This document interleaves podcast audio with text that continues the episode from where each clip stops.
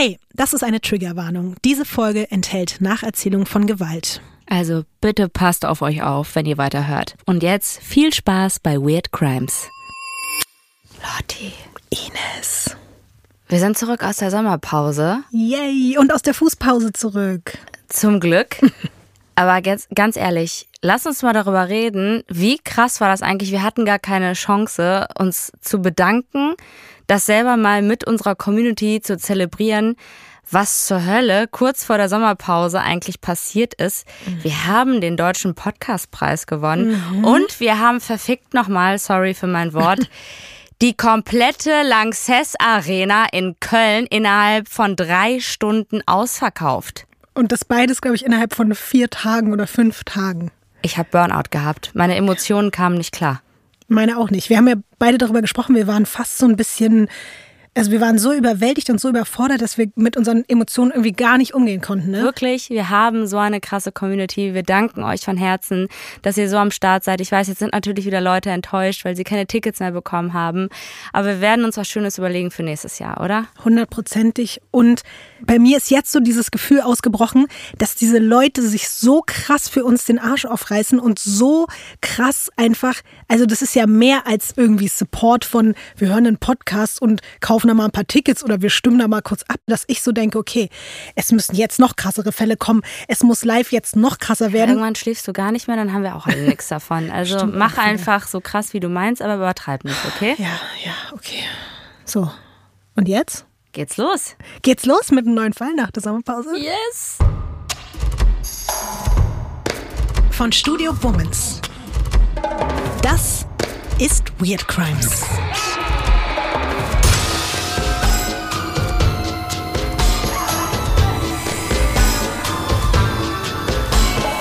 True Crime Podcast über die absurdesten, bizarrsten und unglaublichsten Kriminalfälle. Mit mir, vis-à-vis. Und ich bin Ines Agnoli.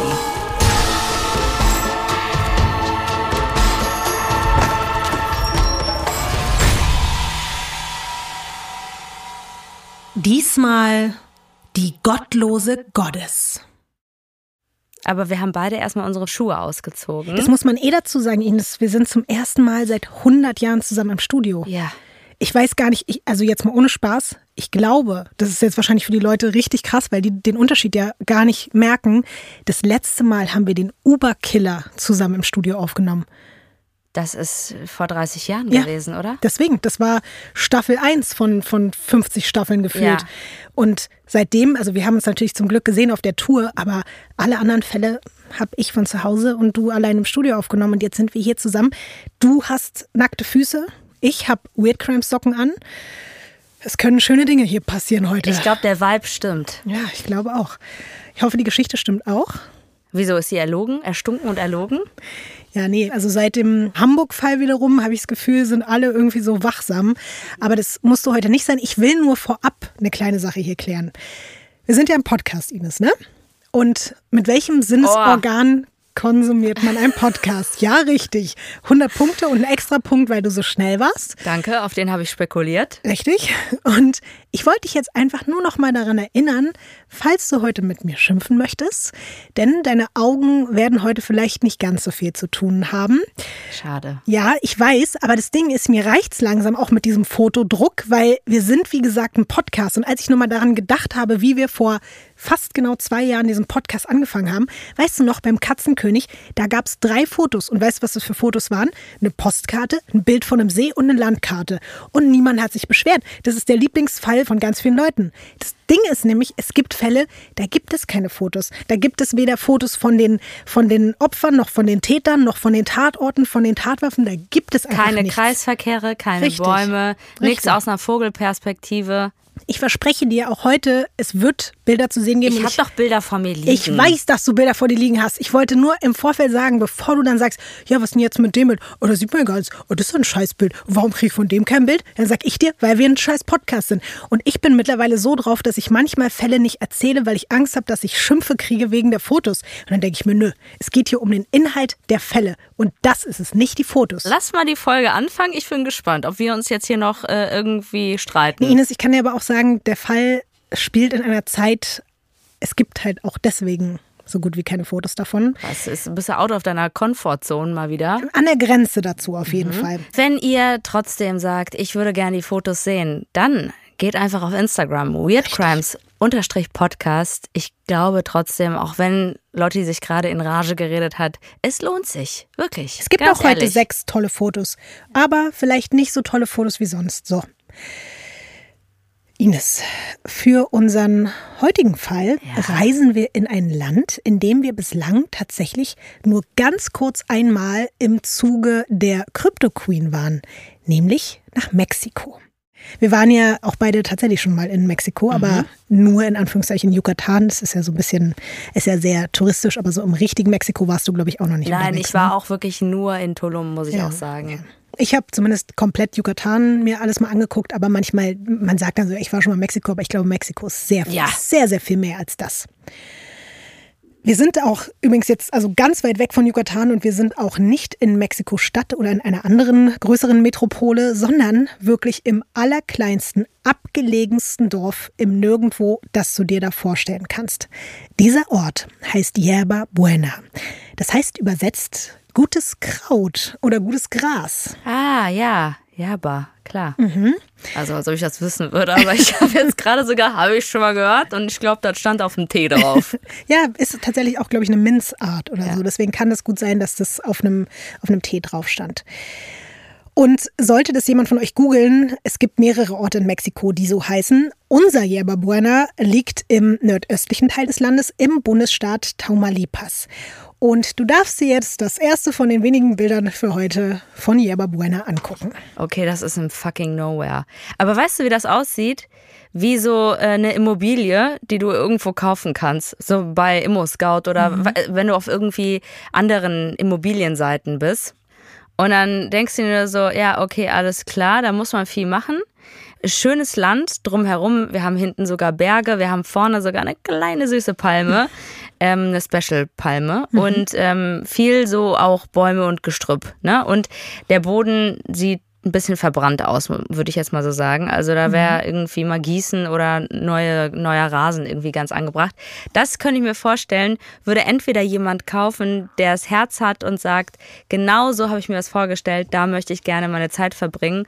Oder da würde irgendwie so eine Gelfrisur, wird die, wird da, da kaufen und sagen, alles abreißen und wir bauen da mal richtig schön was Neues hin, mhm. ne? Was Prolliges, da muss Pool hin, da muss, äh, da müssen Liegen hin, da muss irgendwie, keine Ahnung, alles Mögliche, nur das soll nicht so aussehen, wie das vorher war. Ich verändere das jetzt hier alles, damit mhm. ich das geil finde. Du meinst so einen schmierigen Immobilienhai? Ja. Ich glaube, das wird dort nicht passieren, gerade weil es eben wirklich so abgelegen ist. Und ich habe ja schon gesagt, es spielt zu einer Zeit, in der, glaube ich, auch jetzt nicht unbedingt so zugegelte Immobilien-Raffzähne da durch das Hinterland Mexikos gelaufen sind und geguckt haben, was sie sich da unter Nagel reißen können. Wir befinden uns nämlich Anfang der 60er Jahre tatsächlich. Mhm. Und wie du dir vielleicht schon gedacht hast, es ist jetzt nicht das komplette Dorf, sondern es ist nur ein einzelnes Haus, was man da sieht. Das Ding ist aber auch, dass der Ort so klein ist, dass es auch nicht mal ein richtiges Zentrum gibt, was ich dir jetzt zeigen könnte, sondern da gibt es wirklich nur eine lange, einsame Schotterstraße und an der befinden sich an unterschiedlichen Orten viele kleine Häuser und Hütten. Und du darfst ja gerne mal schätzen, wenn du möchtest, wie viele Leute dort insgesamt wohnen in dem Ort. 15. Was Warum denn? denn jetzt 15? Das ist ja, naja, mini, mini, mini, mini, mini klein. Weil ich gedacht habe, okay, diese eine Straße nur, alles ist so voller Schotter, dann ist da mal immer mal so ein Haus, dann ist sehr viel verbrannter Rasen, irgendwie viel Gestrüpp und sowas halt. Da ist dann einfach nicht so viel, nicht so, so viele Leute, die da wohnen. Wenn du auch gesagt hast, dass das jetzt nicht so das Paradies ist ja, okay. für Gelfrisuren, ja. dachte ich da, dass 15 Leute halt eine gute Zahl ja, ist. Es sind Verdammte 50. Scheiße. Und ich finde oh, schon, ja, das ist ja jetzt so schlimm, um mit mir direkt wieder einen Streit anzufangen, Ich finde 50 Leute ist einfach mehr als 15, aber ist auch in Ordnung. Ich kann zumindest sagen, womit du nah dran warst, es gibt insgesamt nur 20 Haushalte. Das finde ich auf jeden Fall auch spannend, weil wenn man sich überlegt, dass an sich eben wirklich nur so 20 Parteien mhm. da zusammen wohnen. Und das, was du da drumherum siehst, das sind Teile der Sierra Madre Oriental, einer knapp 1000 Kilometer langen Bergkette im Nordosten Mexikos. Und dort in den Bergen gibt es so ganz viele große und kleine Höhlen. Und Einige Legenden besagen, dass sich in diesen Höhlen Jahrtausende altes verlorenes Gold und weitere verborgene Schätze befinden. Oh oh. Davon können die Menschen in Yerba Buena tatsächlich nur träumen, weil fast alle Bewohner von diesen 50 sind einfach verarmte Bauernfamilien, die sich gerade so mit dem Verkauf von Bohnen und Mais an die umliegenden Dörfer über Wasser halten können. Und es fehlt nicht nur an Geld, sondern wirklich an allem. Es gibt keinen Strom, keine Telefone, keine medizinische Versorgung, keine Polizei, keine Kirche, keine Schulen und somit natürlich auch keine Bildung. Und es herrscht zudem auch noch Nahrungsmittelknappheit. Für die meisten ist das einfach Realität, seitdem die auf der Welt sind, aber das ändert natürlich nichts an der Verzweiflung, die damit mhm. oft einhergeht. Und ich weiß, es ist ein Dorfklischee und es ist aber nun mal einfach so, fast alle da sind irgendwie miteinander verwandt oder verschwägert oder zumindest halt bekannt und befreundet. Aber es gibt niemanden, der nicht irgendwie was mit dem anderen zu tun hat. Ja, ja, was man auf ja, jeden Fall sagen kann, ist, dass man da wirklich schon sehr unter sich ist und auch wirklich dieser Ort so abgelegen ist, dass sich echt selten fremde Menschen dahin verirren. Bis zum Sommer 1962. Denn da betreten zwei äußerst mysteriös gekleidete Männer den 50-Seelen-Ort und sie haben eine Botschaft dabei. Das, was sie verkünden werden, ist unglaublich und gleichzeitig ein riesiger Lichtblick. Es macht einfach allen Hoffnung auf einen lang ersehnten Neubeginn. In Wahrheit ist es oh aber der Anfang vom Ende. Richtiger Scam oder was? Diese beiden Gestalten, die haben so Gewänder an und halt krassen Schmuck und so. Ist einfach sehr auffällig, sehr extravagant und die Einwohner da haben sowas noch nie gesehen und die sind deswegen schon mal so sehr beeindruckt und vielleicht sogar auch ein bisschen ehrfürchtig. Und auch das Verhalten der fremden Besucher ist irgendwie seltsam und auch noch nie da gewesen. Sie trommeln das ganze Dorf zusammen und dann verkünden sie Folgendes. Ihr alle hier könnt unglaublich reich werden. All das Gold in den Höhlen der Sierra Madre wird euch gehören. Und dann könnt ihr in den größten Häusern wohnen und ihr habt immer Essen und Licht und Autos und schöne Kleidung und Schmuck. Alles, was ihr haben wollt. Und dafür müsst ihr nicht mal viel tun. Natürlich sind die Menschen jetzt äh, total neugierig und sie fragen halt aufgeregt nach, was sie denn für das Gold tun müssen und wer die Männer überhaupt sind und wer sie geschickt hat. Da wäre jetzt die Frage, Ines, Hast du eine Ahnung, wer oder was die beiden sein könnten und in wessen Auftrag sie denn in das Dorf gekommen sind? Naja, erstmal würde ich sagen, haben die sie nicht alle, dass sie denen das direkt abkaufen, aber war eine andere Zeit. Mhm. Ne? Man hat noch nicht so viel versteckte Kamera geguckt oder so, ne? Und diese ganzen Trickbetrüger und so, das war einem noch nicht so bewusst. Dann wahrscheinlich die Verzweiflung, die irgendwie auch groß war und diese Hoffnung, die man dann hat oder diese mhm. Träume, in die man sich dann schon reinversetzt hat. Alles klar. Und wer könnte die jetzt geschickt haben? Hm, also es ich, geht eher darum, was sie sagen, wer sie geschickt hat. Ach, was sie sagen. Ja, ja. Äh, Waldgeister, Geldgeister oder irgendein Gott. Die beiden sagen, sie sind göttliche Propheten in Menschengestalt. Mhm. Sie sind auserwählte Hohepriester, mhm. die im Namen vom im Exil lebenden Inka-Gottheiten nach Yerba Buena gekommen sind. Mhm. Mhm. Ja, also ist nicht so, als ob, wenn die nicht vor meiner Haustür mit einer Anti-Fluchkerze stehen würden, dann ich sagen würde, äh, verpiss, verpiss you. Ja. Das nee. hätte ich dich eh noch gefragt, ob du dabei gewesen wärst, aber die Frage hat sich eigentlich auch schon erübrigt. Ja. Diese beiden angeblichen Propheten erklären den Bauernfamilien, dass ausgerechnet sie von den Göttern ausgesucht wurden, weil sie so besonders sind. Und alles, was sie jetzt tun müssen, um an dieses alte Inka-Gold in den Bergen zu gelangen, ist, dass sie sich den Göttern in hundertprozentiger Verehrung, Hingabe und Anbetung unterwerfen. Und dass sie nebenbei auch noch den Propheten all ihre Besitztümer überlassen müssen. Mehr nicht. Also das ist ja eine Kleinigkeit. Ach so, okay, ne? ja, okay, das ist natürlich scheiße. Ich wollte noch mal dazu sagen, dass natürlich irgendwie, das klingt alles immer so ein bisschen äh, absurd.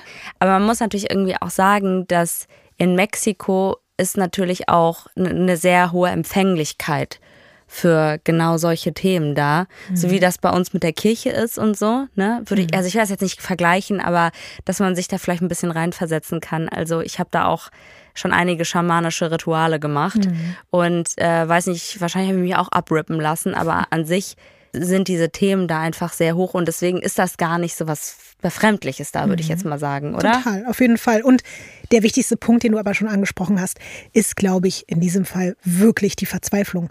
Es ist einfach so, die denken sich, das ist jetzt eine Chance und das wirkt irgendwie in dem Moment einfach alles so wie vielleicht auch der letzte Strohhalm. Ja. Dazu kommt aber auch noch, muss man sagen, es gibt auch noch einen kleinen Haken. Ist jetzt nicht so, als hätten die die Wahl, jetzt so richtig zu entscheiden, weil, also wenn sie all das nicht tun, also sich unterwerfen und alles abgeben, was sie haben, dann gibt es nicht nur kein Gold, sondern dann werden die Götter auch ziemlich doll sauer.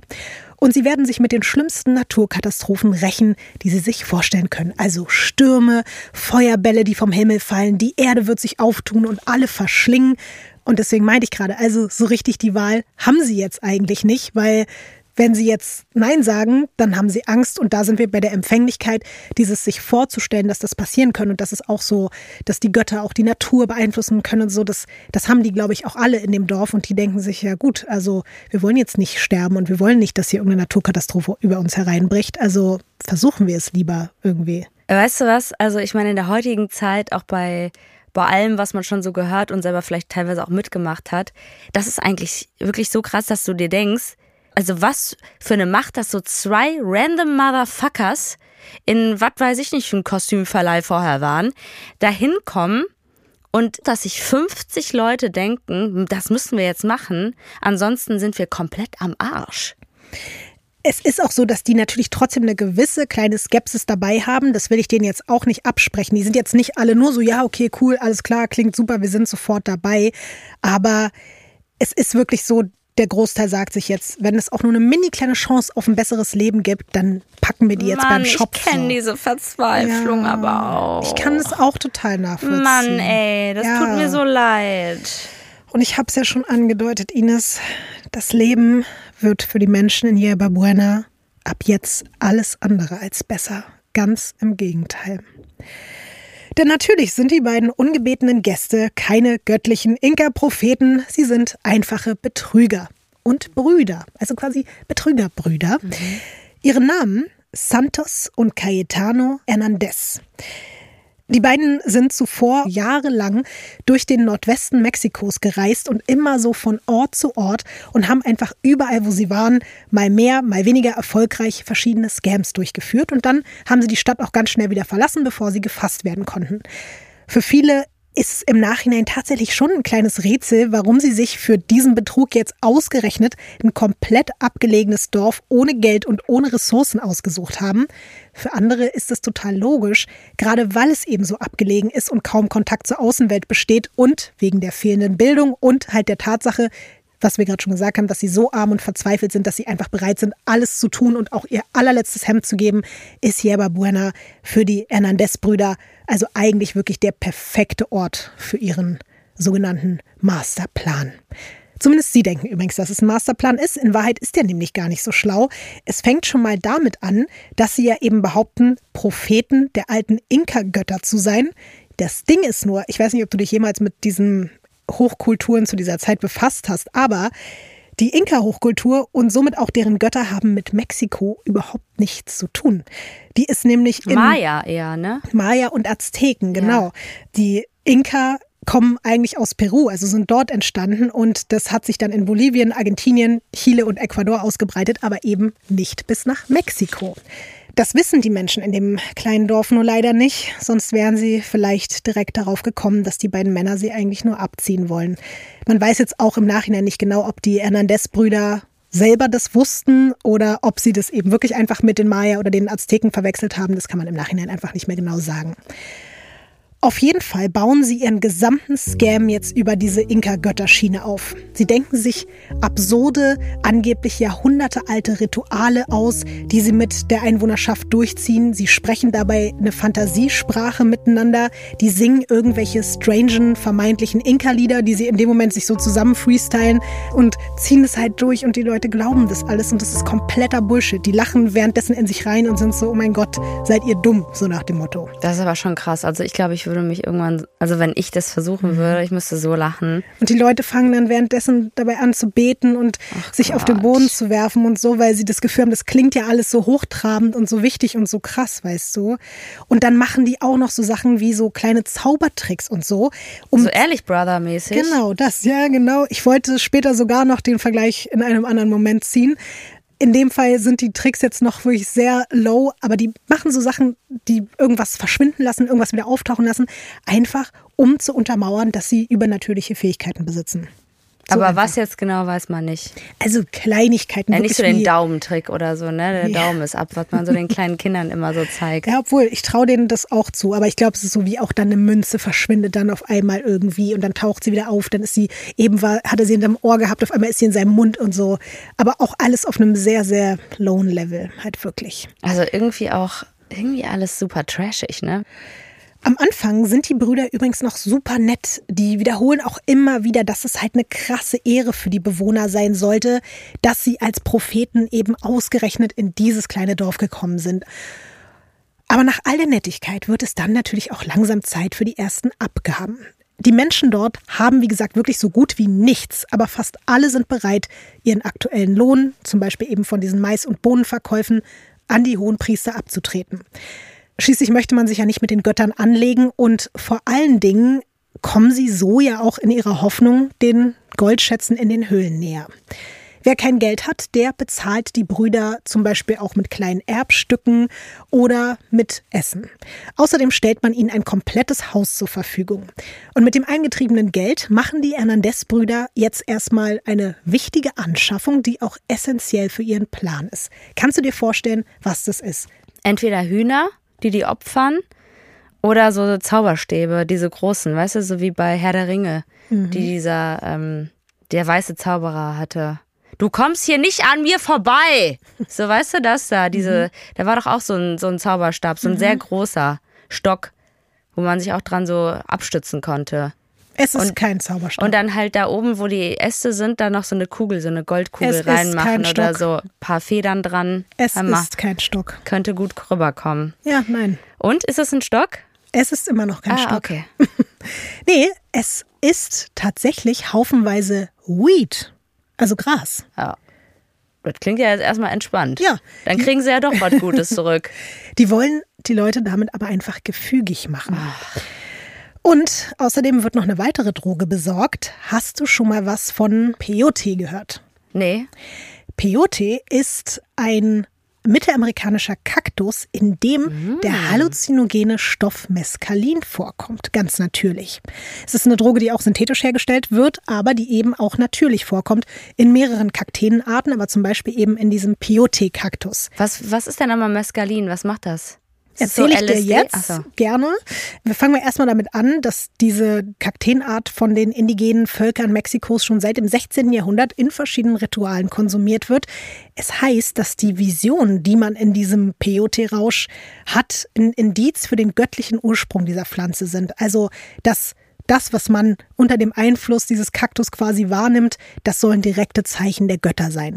Und das Mescalin, was da drin ist, steckt so ganz vorne in den Kaktusspitzen und die isst man dann entweder roh oder getrocknet, natürlich ohne Stacheln.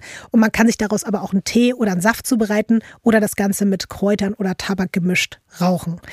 Und um deine Frage nach der Wirkung zu beantworten, man bekommt davon zum Beispiel so krasse Halluzinationen. Farben sieht man ganz anders, man nimmt aber auch Form und Zeit anders wahr. Man kann davon krasseste Glücksgefühle bekommen, aber auch extreme Ängste oder sogar Panikattacken. Und sehr häufig führt Mescalin auch bei Leuten zu Erbrechen. Und was ich auch krass finde, der Rausch hält so echt sechs bis neun Stunden lang an. Also du hast auf jeden Fall richtig lange viel Spaß damit. Weißt du, wo ich das mal gehört habe, glaube ich? Wo? Fear and Loathing in Las Vegas. Oh. Ich glaube, die haben das nämlich genommen, weil die haben ja sehr viel genommen, ne? Und die haben sich doch auch die übelsten Filme da gefahren, auch wo die dann in einen Club da reingehen und alle Leute auf einmal so ganz komische, weirde Fantasiefiguren wurden oder sowas halt. Ich meine, die hatten auch Mescalin konsumiert. Klingt absolut plausibel. Guter Film. Kann man sich mal geben. In Deutschland ist Mescalin übrigens seit den 60ern verboten. Die Peyote-Kakteen sind es allerdings nicht. Ich habe, als ich das gegoogelt habe, dachte ich so, ach krass, kann man einfach so kaufen. Es ist dann nur verboten, daraus Drogen herzustellen. Und das bedeutet natürlich, dass sehr viele Menschen weiterhin einfach auch heimlich, selbst in Deutschland, so POT-Meetings abhalten und sich da halt so mit berauschen und ihren Spaß haben. Bin ja, du weißt ja, ich bin überhaupt gar kein Fan von Drogen und du bist es ja auch nicht. Ich habe nur gelesen, und das fand ich irgendwie ganz spannend, dass von Mescalin erst nachgewiesenerweise eine einzige Person gestorben ist. Also es gibt, also bei fast allen Drogen, wie viele Menschen sterben täglich zum Beispiel an Alkohol und an Mescalin ist ein Mensch gestorben, weil ihm. Dann let's try, oder? nein, nein, nein, halt, stopp. Das will ich auch nicht sagen damit. Aber das fand ich krass, weil dieser Mensch hat sich so da übergeben, dass ihm die Speiseröhre äh, gerissen Ei. ist. Mhm. Ah, mieser Tod. Ja, ja. Ah. Äh, deswegen auch nicht empfehlenswert, aber trotzdem Ui. fand ich es krass, dass halt diese natürliche Droge verboten ist, obwohl das, glaube ich, es wesentlich schlimmere Drogen gibt.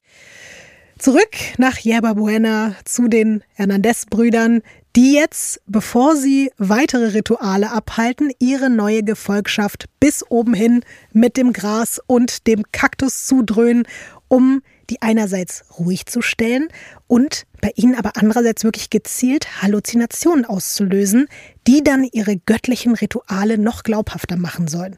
Und jetzt, wo die Leute komplett drauf und willenlos sind, wird es Zeit für den nächsten Step. Santos und Cayetano Hernandez führen ihre Anhänger jetzt in die Berge zu den nahegelegenen Höhlen. Ja, um dort den Göttern, aber auch dem Gold noch näher zu sein.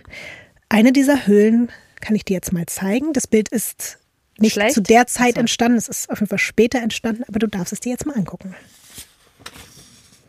Boah, würde ich schon auch ähm, ohne äh, Drogen würde ich ja nicht gerne reingehen. Mhm.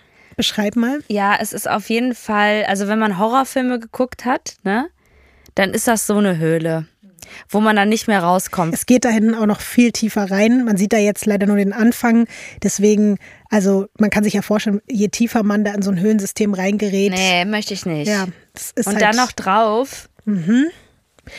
Und du hast ja gerade schon gesagt, da kommt gerade Tageslicht rein und dadurch wirkt es ja dann auch fast nicht so bedrohlich, wie es eigentlich ist.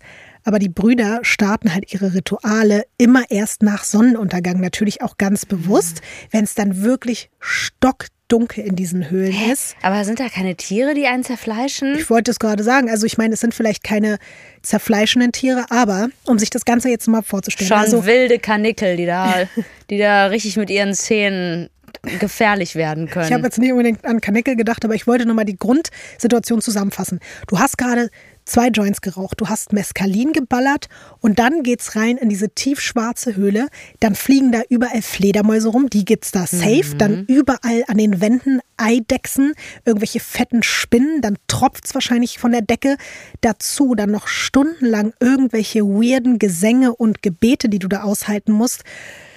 Ich weiß nicht, ob du jetzt noch Bock hättest und dabei wärst, aber ich glaube, es gibt wirklich spaßigere Angelegenheiten. Nee, klingt jetzt nichts, was ich bei Jochen Schweizer buchen würde für irgendwie so ein, weiß ich nicht, Adventure-Trip mhm. oder sowas halt. Also Obwohl ich glaube, heutzutage gibt es Leute, die das freiwillig machen würden, aber mhm. naja. Und diese Zeremonien werden dann eben auch immer wilder. Also die Brüder die hängen sich da richtig rein und die haben auch natürlich Bock, den Leuten richtig den Kopf zu ficken, weil die sich denken, so je, je mehr die daran glauben, desto mehr können wir am Ende von denen einstecken. Auf jeden Fall sammeln sie dann nach diesen wilden Zeremonien immer Geld oder eben die Gegenstände und die Nahrungsmittel ein. Manche bezahlen jetzt auch mit ihren eigenen Hühnern oder Ziegen, Nein. weil sie einfach kein Geld mehr haben oder auch nicht mal mehr Essen haben, was sie geben können.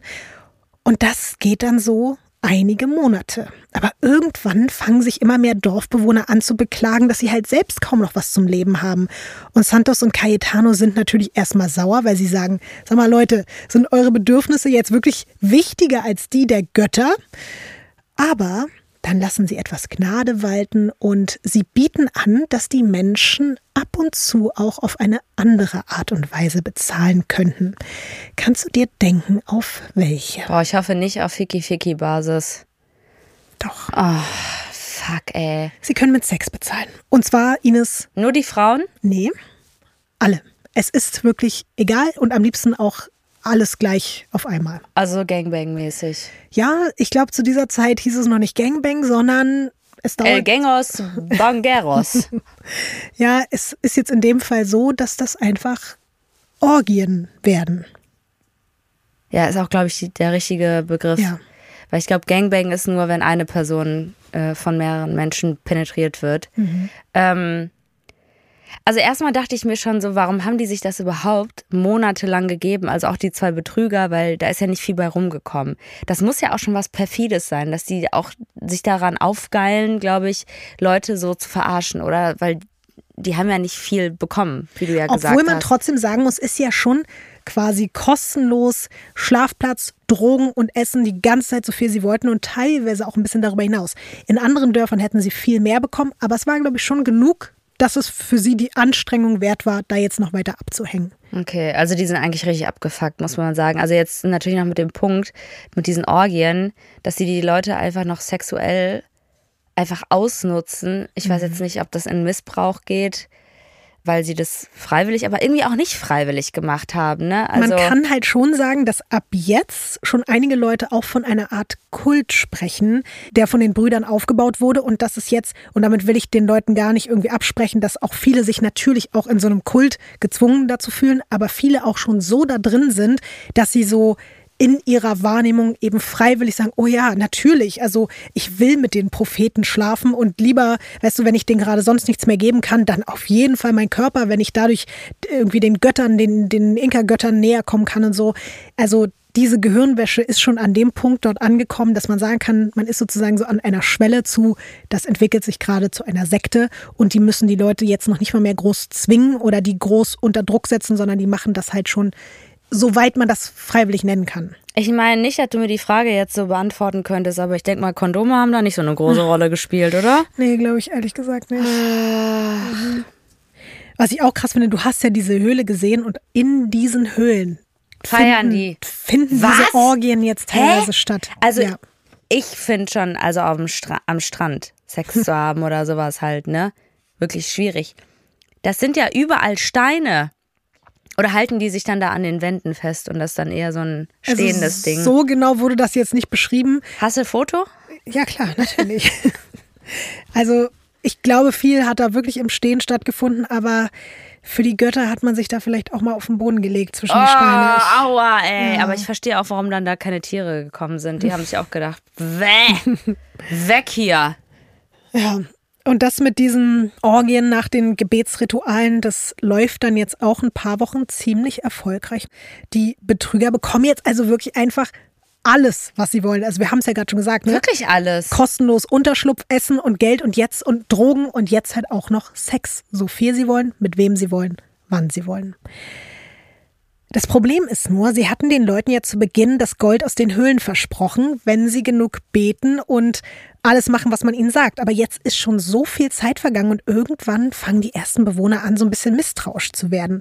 Vor allem zwei jüngere Einwohner, die werden immer ungeduldiger. Und als die Brüder mal wieder unterwegs sind, um Gras zu holen, versammeln diese beiden dann das ganze Dorf und die stellen dann in Frage, ob die Männer wirklich diese hohen Priester der Inka-Götter sind. Weil die sagen sich, ey, also wenn die das wirklich wären, dann hätten sich doch ihre aller Lebensumstände mittlerweile schon längst verbessern müssen. Irgendwas wäre doch passiert. Die Götter hätten doch irgendwie mal Gnade gezeigt. Aber stattdessen ist ja eigentlich alles nur noch schlechter geworden. Und als Santos und Caetano dann von ihrem Einkaufsausflug zurück sind, werden sie von den Bewohnern zur Rede gestellt. Und sie sollen jetzt beweisen, dass sie wirklich Propheten sind, sonst müssen sie Yerba Buena verlassen. Die Brüder sind natürlich erstmal geschockt, weil es lief ja alles so gut bis jetzt. Es lief alles nach Plan und mit diesem Aufstand haben sie einfach nicht gerechnet. Und denen ist jetzt sofort klar, okay, die müssen irgendwas unternehmen, um die Menschen wieder von sich zu überzeugen und auch wieder unter Kontrolle zu bringen. Sie wollen jetzt natürlich weder auf ihre Einnahmequellen noch auf die Orgien verzichten. Und um erstmal so ein bisschen Druck rauszunehmen, sagen sie den anderen so, ey, die Inka-Götter, die gehen halt leider nicht direkt auf die Forderungen von so einfachen Menschen ein. Boah, wie widerlich. Mhm. Aber da sie ja Propheten sind, werden sie mal versuchen nachzuhaken, was da los ist mit den Schätzen. Und außerdem werden sie in die Berge gehen und sie werden dafür beten, dass die Götter jemanden ganz Besonderes schicken, damit die Menschen aufhören zu zweifeln. Das bedeutet, wenn sie wiederkommen, dann bringen sie eine Diosa, eine Gottes, eine Göttin mit. Mhm.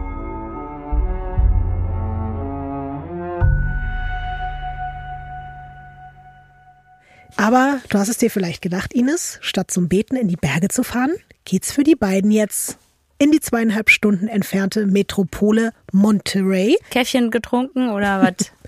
nee, Caetano und Santos, die wollen jetzt dort in dieser großen Stadt nach einer Frau suchen, die für sie eine Gottes spielen könnte. Ach du Scheiße. Möchtest du mal raten, wo sie nach dieser Frau suchen? Ähm, mein erstes Gefühl sagt mir in einem Stripclub oder halt bei einer Sexworkerin. Richtig, sie gehen ins Bordell. Mhm. Ich habe übrigens jetzt auch die ganze Zeit überlegt, also weil aus heutiger Sicht würde man ja die meisten Menschen, die in einem Bordell arbeiten, Sexworker oder Sexarbeiterin oder so nennen. Aber ich glaube, das trifft halt bei ganz vielen Frauen, die damals auch im Bordell gearbeitet haben, überhaupt nicht zu. Deswegen nenne ich die jetzt auch teilweise weiter einfach Prostituierte, weil mhm. ich glaube, das ist fast so ein bisschen also fast ein bisschen unangebracht, die einfach dazu gezwungen wurden und Sexarbeiterinnen ja. einfach nicht freiwillig geworden sind. Deswegen ja. es ist ja eher auch ein feministischer Begriff, der jetzt heute auf viele zutrifft, aber eben damals nicht. Deswegen will ich das nur dazu sagen. Die beiden Brüder bezahlen jetzt natürlich ganz uneigennützig alle möglichen Prostituierten, um erst Sex mit ihnen zu haben und dann zu testen, ob sie die Fähigkeiten haben, eine Inka-Gottheit zu verkörpern. Ah, und dann müssen die natürlich auch mehrere äh beglücken, mhm. ne, weil die dann ja so ein Casting machen. Genau, so in der Art kann man sich das vorstellen. Aber sie sind auch bei keiner so richtig überzeugt. Also da fehlt dann immer entweder auf der einen oder anderen Seite irgendwie. Wie haben, also wie haben die das denn überhaupt ausprobiert? Ich glaube, sie haben denen dann wirklich gesagt, die sollen jetzt mal so spielen. Sie wären irgendwie eine böse Göttin und so und sollen irgendwelche Sachen sagen und ja. Eieiei. Blick, ja. Ich finde es auch richtig lächerlich und richtig, also man wünscht ihnen eigentlich, dass sie dann weiterhin nicht fündig werden, aber sie entdecken dann eine Frau, die eine ganz besondere Aura hat. Ihr Name Magdalena. Um genau zu sein, Maria Magdalena Solis Castillo. Wir bleiben jetzt aber nur bei Magdalena Solis. Es gibt übrigens sehr unterschiedliche Angaben zu ihrem Geburtsjahr. In diesem Fall habe ich mich jetzt darauf geeinigt, dass sie zu diesem Zeitpunkt wahrscheinlich um die 20 Jahre alt ist. Ich zeige dir jetzt auch tatsächlich ein Bild von Magdalena Solis.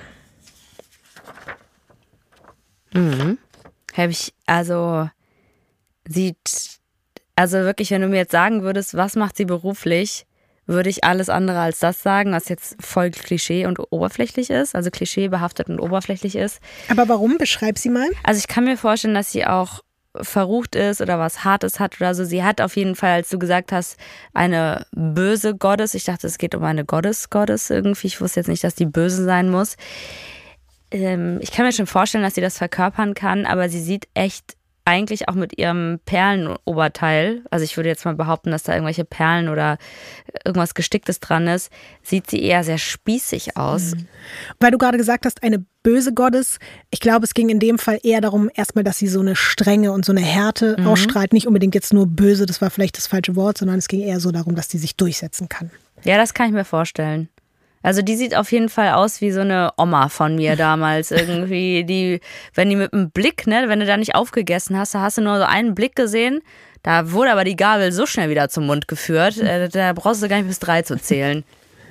Und übrigens, es gibt im kompletten Internet drin überall ein falsches Bild von einer angeblichen Magdalena Solis und das ist aber eine dänische Serienmörderin hm. und nicht Magdalena Solis. Ich habe das überall gefunden, selbst bei wirklich auch anderen größeren Podcasts oder bei irgendwelchen halbwegs seriösen Quellen wurde überall das Bild der dänischen Serienmörderin genommen. Was man zu Magdalena sagen kann, sie ist in super armen Verhältnissen mit ihren Eltern und Geschwistern in Monterey aufgewachsen. Und um dabei zu helfen, die Familie zu ernähren, musste sie schon richtig früh mit der Prostitution anfangen. Es gab einfach keine andere Möglichkeit für sie Geld zu verdienen. Und ihr Zuhälter ist übrigens ihr eigener Bruder. Boah. Eleazar. Und genau dem bezahlen die Hernandez-Brüder jetzt Geld für eine Nacht mit Magdalena. Und sie sind sich danach sicher, sie haben die perfekte Frau gefunden. Was Magdalena nämlich so besonders für den Job als Göttin prädestiniert, ist, dass sie nebenbei als Wahrsagerin und als Medium arbeitet und Menschen sehr überzeugend klarmacht, dass sie die Geister verstorbener Hexen kanalisieren kann. Okay, ist sie jetzt wirklich so eine ernstzunehmende Wahrsagerin oder ist es so eine Uprip-Wahrsagerin? Also ich glaube, dass sie selbst sich als sehr ernstzunehmendes Medium Ja, wahrnimmt. gut. Aber ich meine, da haben wir ja auch wahrscheinlich schon andere Erfahrungen mit gemacht und du vor allen Dingen wahrscheinlich Mhm. auch. Ne? Mhm. Sie verdient auf jeden Fall nebenbei so ein bisschen Geld noch damit und somit hat sie ja auch einfach Erfahrung, wenn es darum geht, Leute mit spirituellen oder religiösen Themen zu beeinflussen. Als die Hernandez-Brüder ihr von dem Betrug erzählen, stimmt sie sofort begeistert zu. Und sie reist am nächsten Tag zusammen mit ihrem Bruder, Schrägstrich, Zuhälter Eleazar und Santos und Cayetano nach Yerba Buena. Der Plan ist, sie taucht einmal kurz als Göttin auf, dann sagt sie, dass die Propheten echt sind, bekommt dafür Geld, danach kann sie direkt wieder zurück nach Monterey.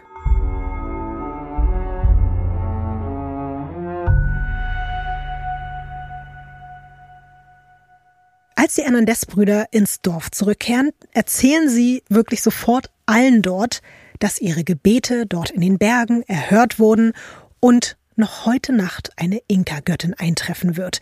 Sie müssen nur noch ein Ritual durchführen und sie herbeirufen. Der gesamte Ort kommt jetzt also in dieser gruseligen Höhle zusammen.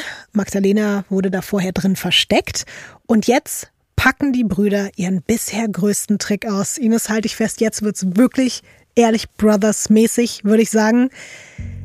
Mit Hilfe von Wasserdampf und erhitzten Ölen bauen sie sich quasi sowas wie eine eigene Nebelmaschine und erschaffen damit eine komplette Nebelwand in der Höhle. Und aus dieser Nebelwand taucht dann, Dann die wie Gottes. aus dem Nichts die vermeintliche Gottes auf. So stelle ich mir das auf meiner Tour auch vor, weißt Tja. du, auf meiner Gottestour. also ich habe halt zum Glück eine Nebelmaschine, Mhm. aber ich finde das auch gut, so aus dem Nebel heraus dann da zu kommen. Die Dorfbewohner stehen da jetzt auch alle mit weit aufgerissenen Augen und die wissen gar nicht, was abgeht. Und das liegt nicht nur am Nebel, denn tatsächlich haben sich die Betrüger auch noch um ein provisorisches Kostüm für Magdalena gekümmert. Sie soll nämlich die Erdmuttergöttin Quatlicu darstellen. Was übrigens wieder der nächste Fail ist, weil das ist keine Göttin der Inka, was sie ja die ganze Zeit angekündigt haben, sondern eine der Azteken. Also es ist halt auch alles einfach so super random durcheinander gebracht so und stimmt halt einfach nicht. Aber auch das wissen halt die Menschen in Yerba Buena leider nicht. Aber woher sollen sie auch? Für sie ist klar, vor ihnen steht eine waschechte Göttin. Und wie sie den Überlieferungen nach zufolge aussieht, das kannst du dir jetzt gleich mal anhand einer Figur angucken. Und dann hast du nämlich auch eine ungefähre Ahnung, wie Magdalena jetzt gerade tatsächlich bei ihrem Auftritt verkleidet ist. Du darfst das nächste Bild umdrehen. Boah, sieht schon geil aus.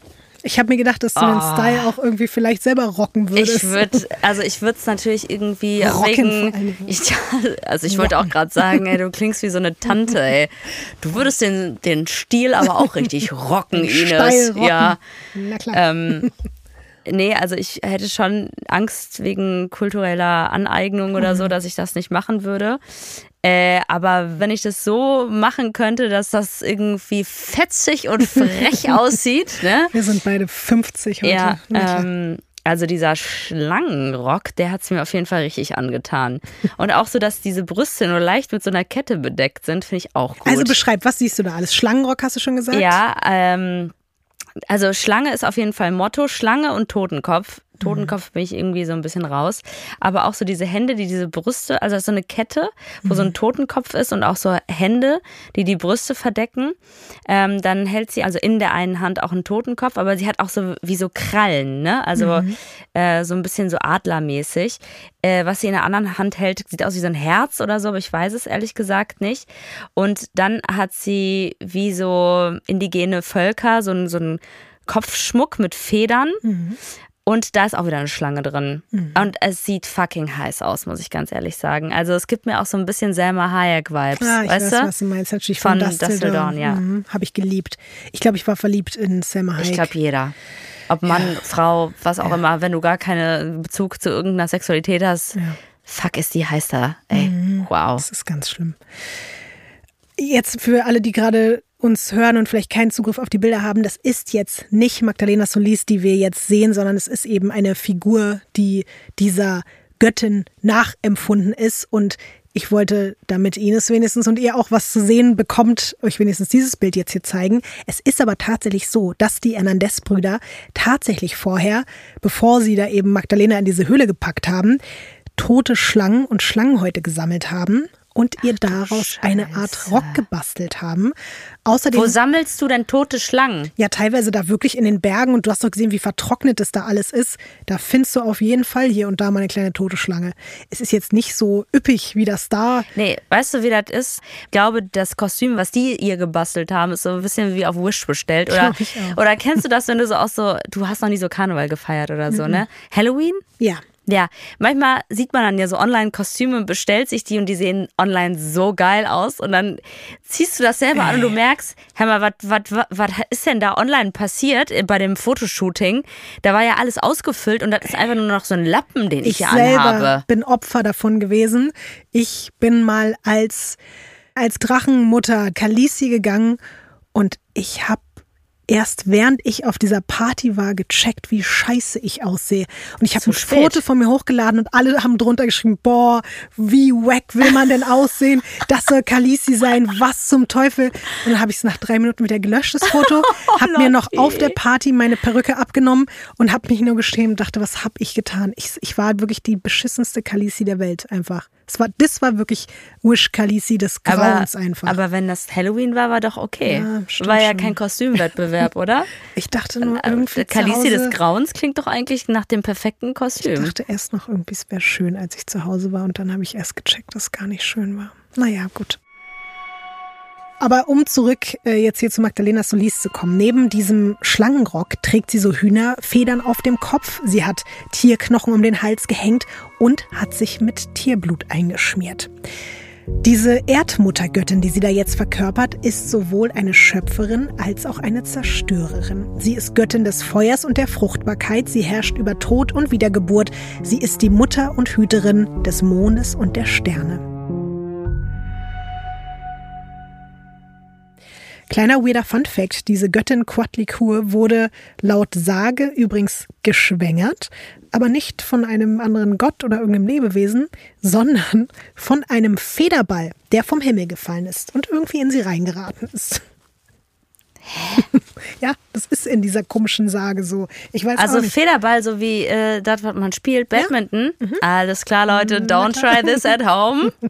Also wenn ihr dann irgendwann sagt, hör mal, ich habe auch Bock auf so einen kleinen Gott, den ich mir dann zu Hause selber mache. Ich glaube, das ist einfach nur ein Arzttermin, der dann, ein sehr weirder Arzttermin. Glaube ich auch. Warum haben Sie eigentlich einen Federball in Ihrer Muschi?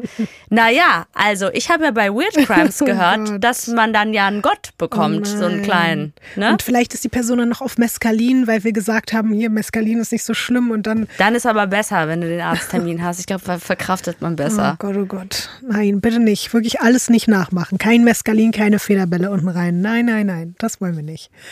Bei Magdalena ist es jetzt aber so, dass sie das alles wirklich schon ganz schön doll vor ihrem Auftritt verinnerlicht hat. Also jetzt nicht im wahrsten Sinne des Wortes verinnerlicht, aber das Ding ist ja auch, dass auch Magdalena nicht nur die Leute, die da vor ihr stehen, sondern auch sie selbst Riesenmengen an Gras und Mescalin geballert hat. Und sie steht da jetzt im Nebel in dieser Höhle und vor ihr beten sie 30, 40 Leute an und das ist schon alles ein krasser Film für sie.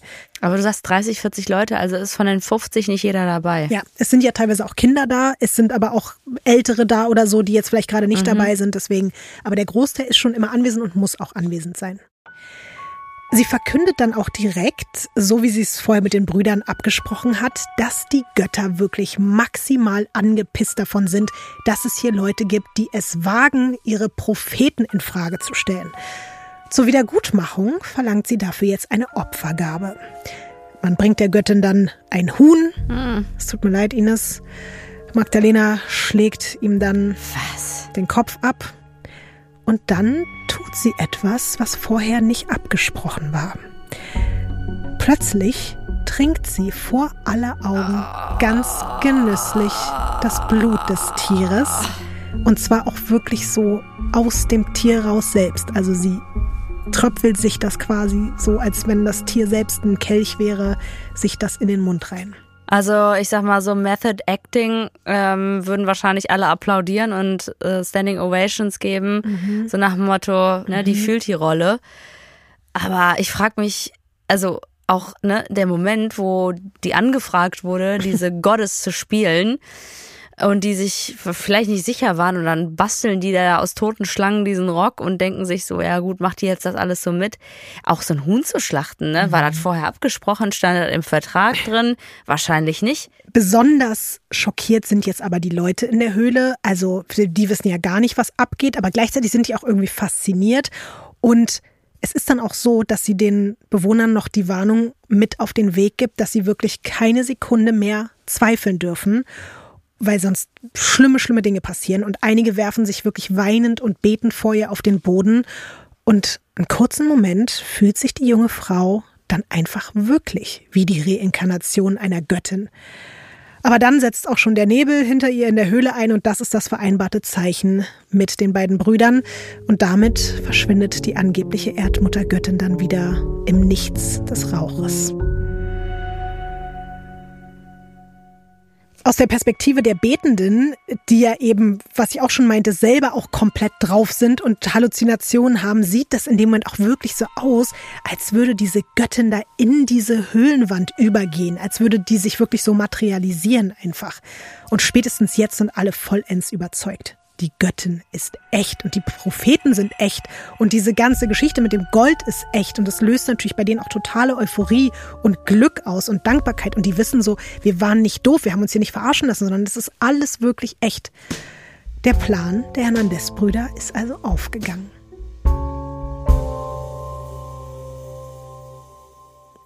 Nach ihrer gelungenen Inszenierung drücken sie Magdalenas Bruder die abgemachte Gage in die Hand und sind so, yo, danke, tschüss, gute Heimfahrt. Sie wollen das nämlich alles irgendwie so schnell wie möglich jetzt mhm. regeln, damit die abhaut. Und in Monterey soll natürlich auch niemand irgendwas davon erfahren. Also sie sagen auch noch so, bitte haltet eure Schnauze, weil die natürlich nicht wollen, dass sich das rumspricht, weil sie sonst natürlich Gefahr laufen, dass sie die Dorfbewohner nicht mehr ungestört abziehen können, wenn da irgendwie Leute von außen kommen. Aber Magdalena scheint noch so im Rausch zu sein, dass sie einfach nicht zurück nach Hause will.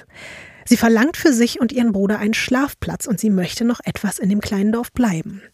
Cayetano und Santos, die müssen einfach zähneknirschend zustimmen. Cool finden sie das eigentlich nicht, weil sie ist halt auf eine Art ja auch sowas wie ein wandelndes Beweismittel für ihren Betrug. Ja, besonders ist sie doch einfach eigentlich weg. Sie haben sie ja auch Sie haben sie ja auch versteckt. Es gibt zum Glück da auch noch so kleine Möglichkeiten, also ein paar einsame abgelegene Häuser, wo sie ah, sie unterbringen okay. können, ähm, weil die sich ja da mittlerweile so viel in dem Dorf unter den Nagel gerissen haben. Also das ist nicht so das Problem, aber sie wollen eigentlich gerne so jetzt, ja. hau mal ab, so.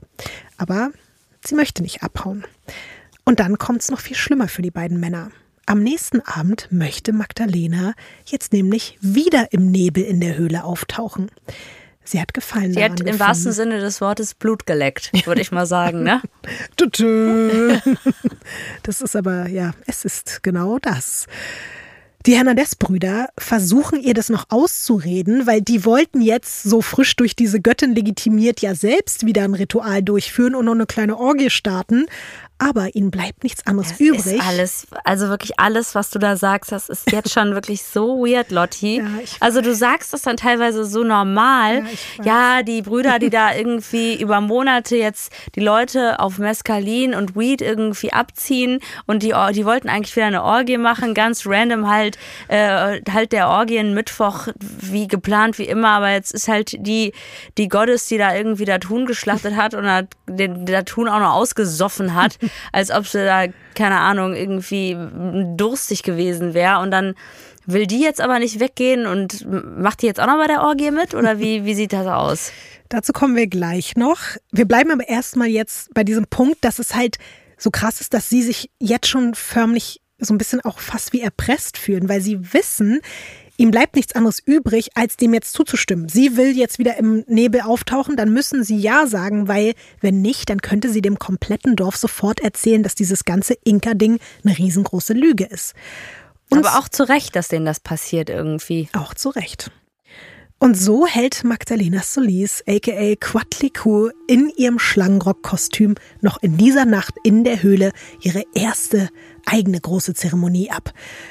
Genau wie die echte Erdmuttergöttin verlangt sie wieder Opfergaben. Die Bewohner bringen ihr daraufhin ihre Schafe und Hühner. Oh nein. Und so wie es eben auch die echte Göttin laut der Überlieferung getan hat, trinkt sie wieder das Blut der Tiere.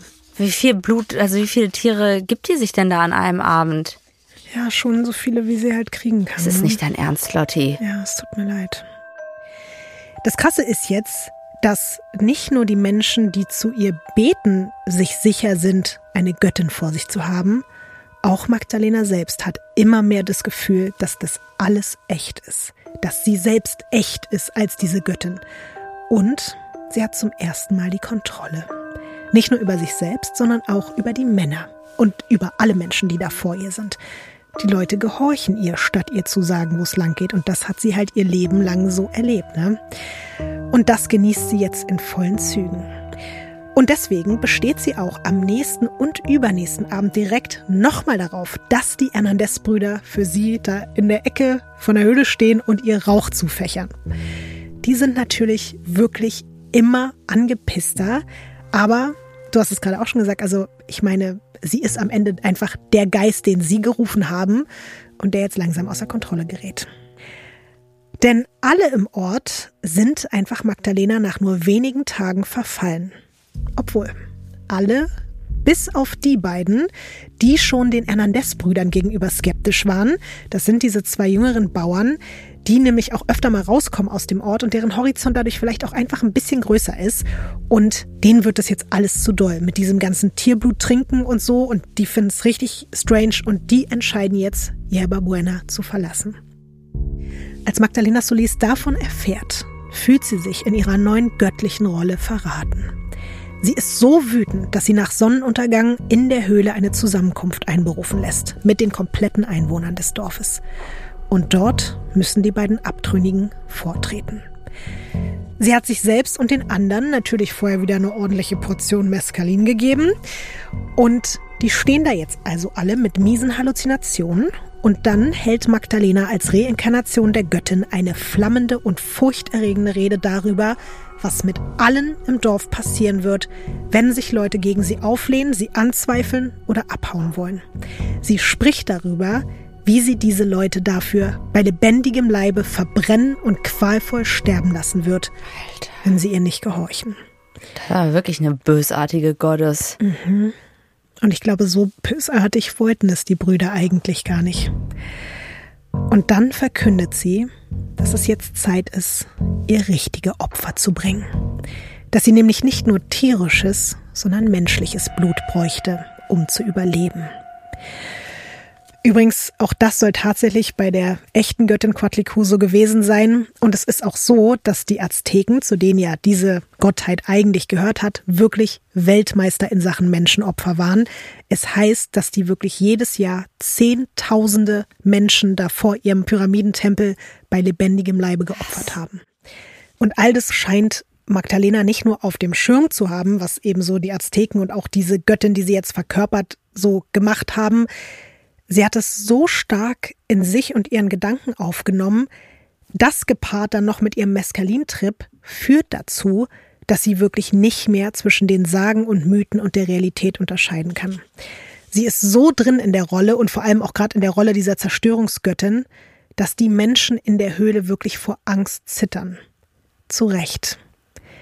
Denn irgendwann zeigt sie auf die beiden in ihren Augen Verräter, die abhauen wollten, und spricht den Befehl aus, tötet sie. Ines, was glaubst du, wie reagiert der Rest des Dorfes auf diese Ansage? Naja, dadurch, dass die halt irgendwie alle so Angst haben, dass sie wirklich schon gezittert haben, machen sie es. Ich habe ja vorhin schon gesagt, dass viele im Nachhinein selbst schon bei den Hernandez-Brüdern und der Anhängerschaft von einer Art Kult reden, mhm. aber man kann eigentlich sagen, dass allerspätestens jetzt das, was eben vorher noch eine fanatische Glaubensgemeinschaft war, wirklich als waschechte Sekte angesehen werden kann, bei dem die Mitglieder keinen eigenen Willen mehr haben.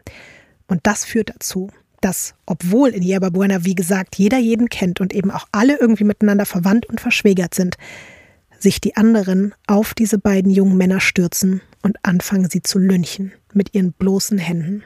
Was? Ja. Ohne da jetzt ins Detail zu gehen, das sind so 20 bis 30 Menschen gegen zwei Leute. Und wie Beteiligte später beschreiben, werden die Opfer förmlich zerfetzt. Das ist nicht dein Ernst, Lotti. Boah, wie schrecklich. Boah, ich will da, wie gesagt, am besten auch gar nicht so detailliert darüber sprechen. Aber es ist einfach so, dass die Angst, selbst von der Göttin geopfert zu werden, so groß ist, dass man bereit ist, alles zu tun und wirklich niemand mehr Gegenwehr leistet. Und die Brüder standen dann da und haben sich gedacht, ach du Scheiße, wir haben uns den Teufel hier ins Haus geholt. Wir wollten eigentlich nur die Leute ein bisschen abrippen, ein bisschen ficky-ficky. Und jetzt, also das ist ja wirklich... Es ist wirklich genau das, worauf ich jetzt auch nochmal eingehen wollte. Die dachten sich, glaube ich, so, ach Mensch, die kleine Prostituierte, weißt ja. du, die sah ja eben auch irgendwie, wie du gesagt hast, die sah ja irgendwie so so nett und spießig und so aus und die haben sich halt gedacht, so, die wird schon machen, was wir sagen. Und dass es so kommt, damit haben sie auf jeden Fall nicht gerechnet. Und das Krasse ist, die lassen sich jetzt ohne Diskussion von Magdalena Solis zu ihren Untertanen ernennen. Weil die keinen Bock haben, am Ende selbst noch geopfert zu werden, weil die sehen ja auch, wie die Leute ihr folgen und die denken sich, wenn sie auf einmal auf uns zeigt und sagt, tötet sie, was passiert ja. dann mit uns so? Ja. Und es ist schon trotzdem noch so, dass die Leute auch weiterhin sie als Propheten sehen und zu ihnen aufschauen, aber trotzdem sind sie auf jeden Fall Magdalena Solis unterstellt. Warum hauen die nicht ab? Weil die sind ja noch, ich sag mal, klarer bei Verstand als die mhm. ganzen BewohnerInnen, oder? Ja, das schon. Aber ich glaube, sie denken sich eben auch, sie haben das hier alles aufgebaut und vielleicht haben sie auch immer noch die Hoffnung, dass Magdalena wieder abhaut und sie dann eine noch da hätte ich aber keine Hoffnung mehr nach der Aktion. Also da will ich wirklich äh, sagen, okay, let's äh, hau ab jetzt hier. Mhm. Was auch schon irgendwie interessant ist, selbst auch Eliasar, Magdalenas Bruder, der ja nun seit Jahren als ihr Zuhälter fungiert, lässt sich auch von ihr unterwerfen. Der ist auch so, okay, alles aber klar. so schnipp hat die einmal den Schlangenrock an und dann geht's ab oder was? Ich habe es natürlich jetzt ein bisschen gerafft erzählt, ja. weil sonst würden wir hier acht Stunden sitzen. Aber es ist auf jeden Fall einfach eine Dynamik, die schon relativ schnell geht, weil die Leute so doll auf sie einsteigen und sie so schnell so eine, in so einen Wahn gerät, dass alle so sind, okay, alles klar, na gut. Aber ich meine, ich glaube, ihr Bruder zum Beispiel, der weiß auch, der profitiert davon. Wenn sie jetzt da die Göttin ist vom ganzen Dorf, alle folgen ihr und ich bin der Bruder, dann ist okay, wenn ich unter ihr stehe. Solange ich, weil das ist eben ja. so, sowohl jetzt die Hernandez Brüder als auch ihr eigener Bruder. Die drei stehen natürlich direkt unter ihr und haben einen viel höheren Stellenwert als die anderen in der Gemeinde. Das auf jeden Fall. Es ist jetzt auch so, dass sie die Regeln, die ihre Vorgänger da aufgestellt haben, weiter durchzieht. Ihr Bruder sammelt zum Beispiel jetzt regelmäßig die Abgaben ein. Das dürfen jetzt nicht mehr die Hernandez-Brüder machen, sondern die entscheiden jetzt. Also Familie Solis sagt quasi, was wird mit dem Geld gemacht, was wird mit dem Essen gemacht. Das wird jetzt alles da erstmal reingeholt. Und da wäre ja auch noch die alternative Zahlmethode. Du erinnerst dich, Ines? Fakey, fakey. Mhm. Was glaubst du, welche Rolle spielt denn dieses Thema jetzt bei Magdalena? Also ehrlich gesagt hätte ich jetzt nicht gedacht, dass sie da wahnsinnig scharf drauf ist, gerade weil sie ja, ne, wir haben uns ja darauf geeinigt, eine mhm. Prostituierte ist ähm, oder eine ehemalige. Und das, also ich kann mir nicht vorstellen, dass sie das möchte. Es ist so krass, Ines. Ich habe den gleichen Gedanken gehabt. Und es stellt sich aber später heraus, dass Magdalena Solis auch, glaube ich, wahrscheinlich die erste Frau jetzt hier ist, über die wir im Podcast sprechen bei Weird Crimes, die wirklich auch sexuelle Motive selber hat. Also sie hat bei allem, was ich da jetzt gerade schon beschrieben habe, eine sexuelle Befriedigung empfunden. Also beim Leute unterwerfen, beim mhm. Zusehen, wie Menschen sterben, beim Tierblut trinken und so weiter. Also das war für sie ein ganz, ganz wichtiger Antrieb, während es ja bei den Hernandez-Brüdern die finanzielle Bereicherung viel mehr im Vordergrund stand als zum Beispiel das Sexting, fanden die auch cool. Aber bei Magdalena Solis hat das eine Riesenrolle gespielt. Und es das heißt, dass wenn die beiden schon krass unterwegs waren, sie das komplett um Längen getoppt hat. Es ist jetzt nämlich so, dass sie teilweise rund um die Uhr verlangt, dass man ihr sexuellen Tribut zollt. Also so nymphomanisch. Ja. Auch die Orgien, die sie da veranstaltet, werden jetzt noch wilder, finden noch öfter statt. Sie hat auch richtig so Perversionen und, und Fetische und so, die sie da auslebt. Und ah, Federball-Sachen oder was? Ja, genau. Es ist wirklich so, dass es alles immer weiter außer Kontrolle gerät. Nach diesen beiden Lynchmorden gibt sie sich dann zwar erstmal bei so ein paar Zeremonien wieder mit so Tieropfern zufrieden, aber in ihr brodelt es. Sie ist jetzt einfach wirklich die Göttin der Zerstörung und sie braucht Menschenopfer und sie braucht Blut, um zu überleben. Das glaubt sie jetzt wirklich. Wir haben schon festgestellt, die Hernandez-Brüder, die waren vielleicht schlimm, aber die wussten wenigstens, dass das alles Fake ist, was sie da abziehen. Die wussten, dass sie keine echten Propheten sind.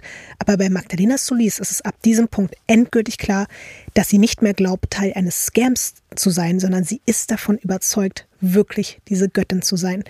Und man geht später sogar davon aus, dass sie vielleicht sogar eine Art religiöse Psychose bekommen mhm. hat und einfach Wahnvorstellungen hatte in dem Moment, ausgelöst durch die Drogen. Vielleicht hatte sie auch irgendwie eine, eine psychologische Prädisposition, die das irgendwie begünstigt hat. Naja, also dass ihre Vergangenheit wirklich ja. äh, traumatisch und problematisch Voll. sein musste, kann man sich ja vorstellen. Ja. Und spätestens jetzt stehen halt die Hernandez-Brüder wirklich nur daneben und denken sich, Bruder, was haben wir hier getan? Was, was haben wir hier veranstaltet? Und das werden sie sich auch noch ein paar Mal fragen müssen, denn Magdalena führt jetzt das sogenannte Blutritual ein. Bedeutet, das komplette Dorf muss in die Höhle kommen, alle müssen sich aufstellen und dann guckt sie sich jeden Einzelnen ganz genau an. Sie läuft um sie herum, sie riecht an ihnen, bis sie einen Menschen ausgesucht hat. Und irgendwann hält sie inne und eröffnet dann, dass sie spürt, dass diese Person nicht genug an sie glaubt und deswegen sterben muss. Aber die will die ja eigentlich nach und nach alle ausradieren, oder? Man könnte das Gefühl bekommen in dem Moment. Findest du es nicht auch super creepy und gruselig? Stell dir mal vor, du musst da stehen und dann schnüffelt die irgendwie an dir und läuft um dich rum und guckt dich an und boah, das ist wie so ein wildes Tier irgendwie, was auf einmal so auf dich zukommt, oder? Ich, ich, ich meine, jeder hat doch dann Angst, dass man selber die auserwählte Person ist, ja. oder? Es ist dann zum Beispiel in dem einen Fall ein Bauer, der wirklich auch noch nicht mal, der hat nichts gemacht, aber sie meint es in seinen Augen zu sehen oder eben vielleicht seine Angst zu riechen und der bettelt dann ganz verzweifelt, dass sie ihn verschonen soll und dass er wirklich zu 100 Prozent an sie glauben würde, was er wahrscheinlich sogar wirklich tut. Und dann fleht er seine Nachbarinnen und Nachbarn an, seine eigenen Freunde, dass sie ihn leben lassen sollen. Aber als Magdalena Solis ruft, tötet ihn, sonst stirbt jeder einzelne von euch, töten sie ihn. Und dieses Mal nicht nur mit bloßen Händen, sondern auch mit Messern. Boah, ist das schlimm. Das ist so barbarisch und äh, wirklich, also grauenhaft, Lotti. Und damit ist das Blutritual auch noch nicht beendet. Das verlangt jetzt nämlich, dass das Blut des Toten in einen Kelch gegossen und der Göttin überreicht wird. Die mischt es dann mit Mescalin und trinkt es. Es ist mir alles zu viel, ehrlich gesagt. So, Hühnerblut kommt auch noch mit rein. Und dann darf ihr Bruder trinken, dann die Hernandez-Brüder und dann der Rest. Und ich sage jetzt darf, aber die müssen. Und ein paar Tage später wiederholt sie genau das, was ich dir gerade erzählt habe, dann mit einem anderen Opfer. Dann nochmal. Das ist nicht dein Ernst. Dann nochmal. Sie sorgt auch dafür, dass zwei Frauen, die angeblich böse Hexen sind, bei lebendigem Leib an einen Pfosten mmh. gefesselt und einfach wie im Mittelalter Nein. auf dem Scheiterhaufen verbrannt werden. Sie sagt, das Feuer würde ihren Geist reinigen. Diese verfickte Wichser, Arschloch, Hurensohn, Frau da, also wirklich. In nur einem Monat lässt sie so mindestens sechs Menschen im Dorf umbringen. Sie gibt sich jetzt neben Quatliku einen weiteren Namen, die Hohe Priesterin des Blutes. Und die Hohe Priesterin des Blutes hat noch lange nicht genug menschliches Blut getrunken. Sie gibt sich jetzt auch nicht mehr nur damit zufrieden, ihre Opfer in Anführungszeichen nur zu lynchen, sondern sie beginnt jetzt die grausamsten der alten aztekischen Opferrituale zu kopieren. Aber Lotti, keiner zu diesem Zeitpunkt hat sich halt gedacht, okay, lass mal abhauen. Alle waren so drin, dass die halt selber ihr verfallen waren und einfach gedacht haben, wir bleiben hier und machen das. Hauptsache, die lyncht uns nicht. Diese Dynamik ist jetzt sogar so, dass ein großer Teil so fanatisch jetzt ist und ihr so bedingungslos folgt, dass manche auch anscheinend eine Art von Gefallen selbst an diesen Blutritualen empfinden und vielleicht auch, was auch immer da jetzt dann rauskommt an, vielleicht ist es dann die eigene Angst, die dazu führt, dass du voller Erleichterung dann noch mehr auf mhm. das aufgewählte Opfer raufgehst. Aber es ist halt wirklich schlimm, weil mittlerweile man kann das alles gar nicht mehr so Täter und Opfer alles nicht mehr richtig unterscheiden und ja, es ist ganz schrecklich.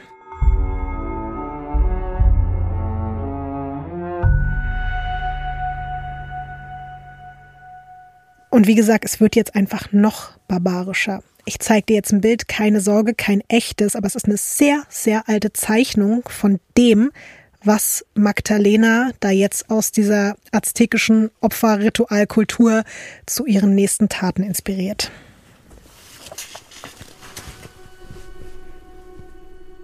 Ach du Scheiße. Was siehst du? Okay. Also erstmal, warum grinst die eine da auf dem Bild? Was zur Hölle? Also wir sehen auf jeden Fall, ich würde sagen, so eine Art Podest, mhm. wo ein Mensch ähm, in der Mitte liegt und es sind vier Menschen um diese Person herum. Drei halten diesen Menschen fest und eine Person, die hat irgendwas Spitzes. Mhm. Also auch die Gesichtsausdrücke von allen finde ich so verstörend. In dem Fall jetzt ganz spezifisch, das ist ja so eine Zeichnung aus dem 15. Jahrhundert sogar und das zeigt eben eine aztekische Menschenopferung und es geht darum, dem Opfer, während es noch am Leben ist, das noch schlagende Herz aus der Brust herauszuschneiden. So, das war gar kein Gegenstand, spitzer Gegenstand, sondern das Herz. Das, was die eine Person da in der Hand hält, das rote, blutige, das ist das Herz. Sag mal, Menschen, oder? Also mhm. Hat man sich so gedacht, ja, das ist eine gute Idee jetzt. Also wirklich, wie beschissen Menschen sind, oder? Mhm. Schon immer gewesen. Mhm. Schon von from the beginning ja. since jetzt. Einfach miese Motherfuckers. Ja, du hast es leider sehr gut auf den Punkt gebracht. Manchmal denkt man ja, wir sind so schlimm und ich glaube, Menschen sind schon immer einfach ganz schlimm. Es ist grauenhaft. Man könnte das wirklich so ein schönes, liebevolles, respektvolles Leben hier haben, aber nein, wir ritzing Asas äh, Herz äh, bei lebendigem Leib raus, aus der, aus der Brust. Und genau das, Ines. Das macht Magdalena Solis gerade an einem lauen Maiabend im. Äh, das ist wichtig, ja, dass ein lauer Maiabend ja, war. Eben im Frühjahr 1963 vor ihrer riesigen Anhängerschaft in der Höhle. Und mittlerweile sind wirklich einfach alle anwesend, die halt noch anwesend sein können, weil sie noch nicht gestorben sind. Und genau zu dieser Zeit ist der 14-jährige Sebastian Guerrero in der Nähe von Yerba Buena unterwegs. Er wohnt ein bisschen außerhalb des Ortes, wirklich mitten im Nirgendwo mit seinen Eltern, also noch abgelegener als die anderen. Und deswegen hat seine Familie mit dem Rest der Einwohnerschaft auch kaum was zu tun. Und deswegen haben sie auch gar nicht mitbekommen, was da seit Monaten abgeht in der Gemeinschaft. Und wie so oft klettert Sebastian durch die Berge und erforscht die Höhlen, aber auf einmal hört er ganz komische Gesänge und Schreie und er sieht Lichter und Schatten und er kann einfach nicht anders, als zu einem dieser Höhleneingänge zu schleichen, aus dem all das zu kommen scheint. Und als er dann einen Blick da reinwirft, kann er nicht glauben, was er da sieht. Einfach Dutzende Menschen stehen im Kreis. Und er kennt auch sogar einige Bewohner aus Yerba Buena, die er schon mal gesehen hat. Und in der Mitte eine Frau, mit Totenköpfen und Schlangen behangen, die gerade, genau wie es da auch auf dem Bild zu sehen ist, vor einem Altar steht und einem noch lebenden Mann den Brustkorb aufschneidet und ihm das noch pumpende Herz aus dem Körper reißt und es dann vor allen anderen in die Luft hält wie eine Trophäe. Boah, ist das furchtbar. Und der Junge steht komplett unter Schock, der kann sich nicht mehr bewegen, der beobachtet noch, wie die Frau dann auch das Blut des Mannes trinkt und wie die anderen Menschen irgendwelche Sachen rauchen und essen und dann trinken alle Blut und manche sind nackt. Und er ist einfach nur so, oh mein Gott, was passiert hier? Und irgendwann kann er sich endlich aus seiner Schockstarre befreien. Und dann rennt er los der weiß einfach, dass das, was er da gesehen hat, nicht richtig ist. Und weil er ja eben auch ein paar bekannte Gesichter entdeckt hat, traut er sich nicht, in Yerba Buena Hilfe zu holen, weil er einfach, Gut. ja, denke ich mir auch sehr, Gut. sehr schlau, weil er sich denkt, okay, fuck, die könnten da irgendwie alle mit drin stecken, ja. was ja auch stimmt. Also läuft er los zum nächsten Dorf. Dieser Junge rennt fünf Stunden lang Nein. durch die Berge und Täler, ohne stehen zu bleiben, fast 30 Kilometer. Und das in der Dunkelheit, bis er im nächstgelegenen Ort Viagran ankommt. Das ist die nächste Polizeistation, die er kennt. Was für ein krasser Junge. Wie alt ist der? 14. Wow. Ja. Er kommt um 5 Uhr morgens da an, ne? Und es ist so ein ganz kleines Polizeirevier, wo gerade mal vier Polizisten drin abhängen, die sonst, glaube ich, da auch nicht ganz so viel zu tun haben. Und Sebastian stürmt da jetzt völlig fertig und aufgelöst rein und der erzählt den Beamten, und es tut mir auch so leid, weil es halt so seine kindliche Wahrnehmung davon ist, er sagt, dass er Vampire gesehen hat in einer Höhle, die Blut trinken und ein echtes Herz aus dem Körper gerissen haben und dass die Drogen genommen haben und teilweise nackt waren. Was glaubst du? Wie reagieren Nein, die Polizisten? Lotti, die schicken den nach Hause und sagen, geh mal schlafen. Die lachen ihn aus. Oh nein. Die denken, das ist ein verwirrter Teenie, der von zu Hause ausgerissen ist und Aufmerksamkeit will. Und die halten diese ganze Geschichte für komplett unglaubwürdig. Also was machen sie? Nichts. Zumindest behalten sie Sebastian aber erstmal auf der Wache, weil der kann jetzt ja, der müsste ja nochmal fünf Stunden wieder zurücklaufen, so. Und deswegen sagen sie, der soll da schlafen, sich beruhigen und am nächsten Morgen soll dann einer der Polizisten, Luis Martinez, den 14-Jährigen nach Hause fahren und den Eltern aber auch noch eine Warnung aussprechen, dass ihr Sohn nicht nochmal so eine Scheiße bauen soll und vor allem nicht den Polizisten ihre kostbare Zeit stehlen soll. Und obwohl Sebastian ermahnt wird, mit dem Lügen aufzuhören, redet er eben am nächsten Tag auch nach dem Aufstehen immer weiter darüber, was er in dieser Höhle beobachtet haben will. Immer wieder erwähnt er die Vampire und dem Polizisten reicht's irgendwann. Er sagt, okay, alles klar, ich fahre dich nach Hause und auf dem Weg zeigst du mir diese angebliche Vampirhöhle und wenn da nichts ist, dann kriegst du richtig Ärger von deinen Eltern. So gut, dass er das gemacht hat. Und der 14-Jährige willigt dann natürlich auch sofort ein, sagt, alles klar, okay, dann fahren wir dahin, ich zeig Ihnen das, weil er sich ja auch so sicher ist, was er gesehen hat. Ich hätte einen mega Schiss, by the way, da nochmal hinzugehen. Ne? Also ich finde es eh krass mutig von ihm, die ganze Aktion. Die beiden steigen dann ins Auto und machen sich auf den 30-minütigen Weg nach Yerba Buena. Am nächsten Tag fangen die Kollegen von Luis Martinez auf der Wache an, sich zu wundern, warum sie gar nichts mehr von dem Officer gehört haben. Nach Hause ist er auch nicht gekommen. Das ist jetzt nicht dein Ernst, Lotti. Irgendwann denken sie natürlich an die Stories von dem Jungen und sind so, hm, ja, vielleicht sollten wir doch mal nachsehen gehen. Und ihnen wird sogar dann irgendwann so mulmig zumute, dass sie bei einer größeren Polizeistation und dem Militär um Verstärkung bitten und mit mehreren Wagen zusammen nach Yerba Buena fahren, um ihren Kollegen und den Teenager zu finden. Wir haben ja immer gesagt, egal wenn es hier um Kinder und Teenager geht, also werden wir hier nichts erzählen und ich werde hier auch nicht ins Detail gehen, in keiner Weise. Oh nein, Lotti. Aber es gibt zumindest eine Erwähnung und das wollte ich nur sagen, wenn das jemanden triggert, dann muss man da jetzt mal kurz 30 Sekunden vorspulen. Anhand der detaillierten Beschreibungen von Sebastian stoßen sie dann tatsächlich auf diese besagte Höhle. Und nicht nur das. Sie entdecken dort ihren vermissten Kollegen und den 14-Jährigen. Beide sind tot. Gott, der Kleine war so mutig. Und ich habe wirklich, ich dachte so, zum Glück ist es nicht wie in einem Horrorfilm, dass er in das Dorf rennt, weißt du, zu den Verrätern, Ja. Wo er dann da selber gefangen wird, sondern er schafft es, zu der Polizei zu gehen. Die glauben ihm nicht, aber natürlich diese Vorstellung, dass er nur mit dem Polizisten alleine bei diesen absoluten Psychos, die ja wirklich in, so in so einem Wahnsinn da leben und von nichts zurückschrecken, wenn da einmal die Magdalena sagt, die beiden, dann ist es vorbei. Und die sind da rein und haben wahrscheinlich, oh Gott, Lotti, Es ist auch ganz krass. Dem Polizisten wurde auch einfach genau wie auf dem das Bild Ernst. das Herz rausgeschnitten. So wie wir das ja eben auch schon bei ihr gehört haben, was sie bei dem Menschen Ja. gemacht hat, was da Sebastian mit angesehen hat. Die Beamten stürmen daraufhin zusammen mit den Soldaten das Dorf und auf so einem Bauernhof am Rand von Yerba Buena finden sie zwei komplett zugedröhnte und blutverschmierte Menschen, die einfach so drauf sind, dass sie sich nicht mal wehren können. Es sind Magdalena Solis und ihr Bruder Eleazar und sie haben einfach die beiden, also den Polizisten und den Jungen, eigenhändig getötet. Nur Das- die beiden?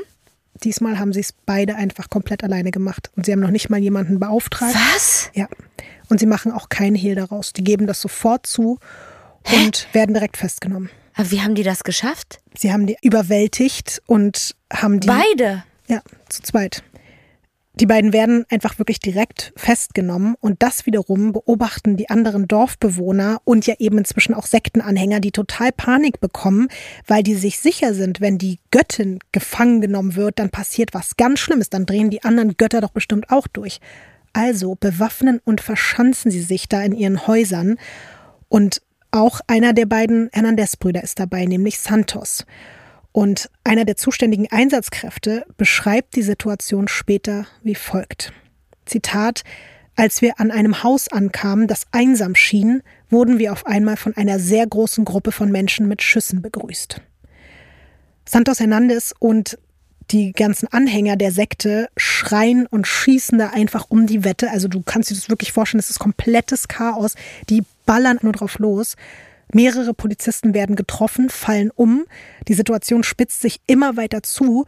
Und auch dazu gibt es ein Zitat vom ehemaligen Chefinspektor, der sagt, wir haben die Lehmhäuser systematisch von unten nach oben zerschossen, damit niemand mehr drinnen am Leben bleiben konnte. Als was? Habe ich mir auch irgendwie gedacht. Das ist auch schon sehr. Was? Ja. Also, was ist denn da los? ja. Als wir hineingingen, lagen alle tot am Boden, auch Santos. Die Bilanz dieser Schießerei 14 Tote, darunter vier Beamte und zehn der Sektenmitglieder, außerdem 15 Schwerverletzte. Also, äh, Lotti, mal wieder, mir fehlen einfach die Worte für was alles da passiert ist gerade. Der also Polizeieinsatz also, ist halt auch so was, was für eine Art und Weise ist das denn so? Aber okay, klar, ich meine, wenn du beschossen wirst und alle umfallen, ich weiß es nicht aber scheint nicht nach einem gut vorbereiteten. Nee, auch wenn vier Polizisten mhm. dabei draufgehen. Ja. Boah, das ist krass. Der Rest der Dorfbewohner und auch der Bruder des eben getöteten Santos, nämlich Caetano Hernandez, haben sich unterdessen in den Höhlen versteckt. Und was ich finde so eine krasse Ironie des Schicksals ist, Caetano, der seinen Anhängern ja jetzt auch über ein Jahr eingetrichtert hat, dass er der große Prophet ist, hockt er jetzt mit einem der anderen Sektenmitglieder ganz tief in der Höhle drin, als der ihn plötzlich anguckt und seine Waffe auf ihn richtet. Wer denn jetzt auf wen? Der andere, dieses Sektenmitglied, ja. richtet die Waffe auf Caetano, auf den ja. Hernandez-Bruder. Ja. Und dieser Caetano schreit ihn halt an, sodass er das lassen soll, so nach dem Motto, was, was willst du denn jetzt? Und der Typ heißt passenderweise Jesus, also mhm. Jesus. Und der sagt dann, also wenn ich dich töte, dann kann ich doch selbst Prophet werden. Dann kann ich der hohe Priester werden. Und die Götter werden mich vor der Polizei schützen. Das ist jetzt irgendwie seine Logik. Und Caetano versucht wirklich alles, um ihn zu überzeugen, dass das Quatsch ist. Aber Jesus richtig gut Gehirn gewaschen seit einem Jahr, ja. ist sich jetzt sicher, er möchte jetzt auch der hohe Priester werden, er möchte der Prophet werden und deswegen drückt er ab und tötet somit auch den anderen Hernandez-Bruder. Während dieser ganze Wahnsinn da draußen gerade passiert und da diese Massenschießerei stattfindet, kommt er da drin um, obwohl er eigentlich gar nicht hätte sterben müssen. Es ist so passiert, wie wahrscheinlich einfach passieren mhm. musste, nach dem, was da für eine Scheiße über ein Jahr stattgefunden hat. Es ist jetzt dann nämlich auch so, dass die beiden, wegen denen der ganze Wahnsinn in Yerba Buena einfach nur wegen ein bisschen Geld und Sex überhaupt erst angefangen hat, jetzt tot sind. Der Rest der Leute in den Höhlen überlebt und wird festgenommen. Insgesamt werden an diesem Tag fast 30 Menschen verhaftet. Man untersucht danach jetzt natürlich wirklich auch alle Höhlen und es werden Überreste von acht verschiedenen Menschen gefunden, aber alle sind sich sicher, in Wahrheit ist die Zahl der Opfer mindestens doppelt so hoch gewesen. Magdalena und ihr Bruder landen natürlich im Knast und trotzdem traut sich niemand gegen die hohe Priesterin des Blutes auszusagen. Alle schweigen. Aber ohne die Zeugenaussagen kann man Magdalena Solis Scheiße. nur wegen Mordes an dem 14-Jährigen und dem Polizisten anklagen. Im Herbst 1963 werden dann sowohl Magdalena als auch Eleazar Solis wegen zweifachen Mordes zu jeweils 50 Jahren Haft verurteilt. Was glaubst du, passiert denn jetzt mit den anderen Dorfbewohner-Sektenmitgliedern, die ja im Endeffekt die Befehle ausgeführt haben, aber natürlich dadurch trotzdem Menschen getötet haben? Ich glaube, solange keiner redet, ist es natürlich schwierig, die zu verhaften für irgendwas. Aber wenn dann doch irgendwie mal hier und da was rauskommt, dann definitiv. Also die sind ja alle mitschuldig. Müssten auch alle irgendwie in den Knast dafür. Du darfst auf jeden Fall das letzte Bild umdrehen. Du brauchst auch übrigens nur die Überschrift lesen, der Rest ist auch nicht so gut zu lesen. Okay, also 12 members of Mexican Sacrifice Cult are found guilty of murder. Okay, mhm. also zwölf aber nur. Mhm. Über ihre eigenen Taten haben sie sogar geredet. Sie haben sich nur nicht getraut zu sagen, Magdalena Solis hat uns dazu irgendwie angestiftet, sondern sie haben einfach gesagt, ja, ich habe den und den umgebracht, den und den habe ich umgebracht. Und deswegen werden diese zwölf Dorfbewohner für diese anderen nachweisbaren sechs Morde verurteilt. Die Angst vor der Rache durch die Götter ist einfach immer noch so groß, dass sie lieber sagen, nehme ich die Strafe auf mich, ist mir vollkommen egal. Also das ist wirklich, steht zu diesem Zeitpunkt noch über allem. Was den Angeklagten aber zugutekommt, ihr Bildungsgrad und ihre Armut werden als mildernde Umstände angesehen und deswegen werden sie jeweils in Anführungszeichen nur zu 30 Jahren Haft verurteilt. Ich meine, das für sechs Morde pro Person ist ja schon irgendwie, also bei Magdalena Solis und ihrem Bruder sah es ja ein bisschen anders aus. Erst Jahrzehnte später fangen die überlebenden Mitglieder des Kults an, über das zu sprechen, was die Hernandez-Brüder und dann vor allem Magdalena Solis in den Höhlen von Yerba Buena mit ihnen gemacht haben. Weil die dann begriffen haben, dass das alles Hokuspokus war? Ja, es hat lange gedauert, aber ja. viele sind dann wirklich auch im Knast so ein bisschen zur Vernunft gekommen mhm. und andere einfach durch Abstand und durch das Spüren, okay, hier kommen keine Feuerbälle vom Himmel ja. und die Erde tut sich nicht auf, wir leben immer noch und dadurch, dass sie dann auch immer länger im Knast war, glaube ich, hat man irgendwann gemerkt, okay, den Einfluss, den sie auf uns hatte, hat sie jetzt nicht mehr und mhm. wir sind in Sicherheit. Und dann haben wirklich auch viele der ehemaligen Mitglieder angefangen zu sprechen, haben auch Interviews gegeben und so weiter. Aber das hat dann auch tatsächlich an den Strafen von Magdalena Solis nichts mehr geändert. Also man hat dann nicht nochmal nachträglich irgendwie ein Gerichtsverfahren eingeleitet, sondern man hat sie weiter nur wegen dieser zwei Morde im Knast gelassen. Und was ein bisschen unheimlich ist, Ines, Offiziell ist die Haftstrafe von Magdalena Solis 2013 geendet und niemand weiß seither, wo sie ist, ob sie lebt, wo sie lebt. Es gibt keine Meldung über ihren Tod, aber eben auch nicht über ihr Leben. Aber sie wurde entlassen? Selbst das, es gibt keine richtigen Hä? Aussagen darüber. Das finde ich halt auch so unheimlich, dass ich mir denke, sag mal, ihr müsst doch irgendeinen scheiß Wisch darüber haben, ob die 2013 entlassen wurde. Ja. Gibt's aber nicht. Und also, wie alt war sie denn damals? Ähm, das ist ja, wie gesagt, so ein bisschen schwierig, aber sie müsste eigentlich so, wenn das Anfang Alter jetzt 20 stimmt, hast du sie gesagt, müsste so ne? um die 70, nee, warte mal. Naja, als sie entlassen wurde, so musste sie um die 70 sein. Das ist ja jetzt zehn Ja, Jahre her, sie also müsste jetzt um 18. die 80 sein. Mhm. Und ich hoffe, nach dem ganzen Blut, was sie gesoffen hat, dass, dass die nicht mehr lebt. Es gibt Leute, die sagen, dass sie als Göttin so eine Macht hatte, dass es ihr ein leichtes gewesen wäre, selbst in diesem Alter zurückzukehren und wieder Menschen Das in ihren. Bann ziehen und kontrollieren könnte und vielleicht ja sogar noch heute in irgendeinem abgelegenen Bergdorf Menschenopferrituale durchführt und immer noch glaubt, dass sie Quatliku, die Ja. Also Erdmuttergöttin und die 100 Hohepriesterin des Blutes ist. 50.000 Prozent glaube ich, dass das so stattfindet. Also jemand, der so drauf war, ich glaube, den kannst du 50 Jahre wegsperren. Wenn die Person draußen ist, die zieht das genauso weiter durch wie vorher. Oder? Ich glaube das auch. Und ich meine, bei ihr war es ja, wie gesagt, auch wahnhaft. Ja. Sie war krank. Ich weiß jetzt nicht, wie gut sie behandelt wurde im Knast. Darüber gibt es irgendwie keine Auskünfte, ob sie überhaupt dort auch, weil sie ist, glaube ich, nicht in eine psychiatrische Anstalt gekommen, sondern sie ist, glaube ich, trotzdem in ein Ja. ganz normales Frauengefängnis gekommen. Das in Mexiko 60er, 70er, 80er, 90er, Hat es nicht besser gemacht, denke glaube ich ich mal. nämlich leider auch nicht.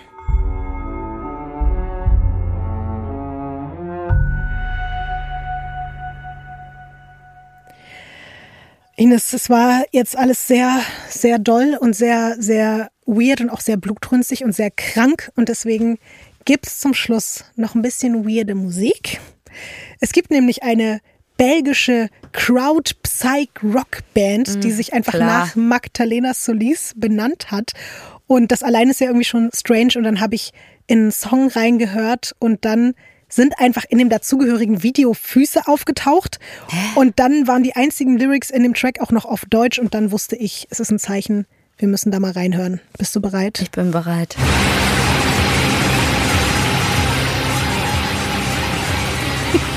Boah, das klingt jetzt schon. Aber hat auch was von Eurovision Song Contest irgendwie.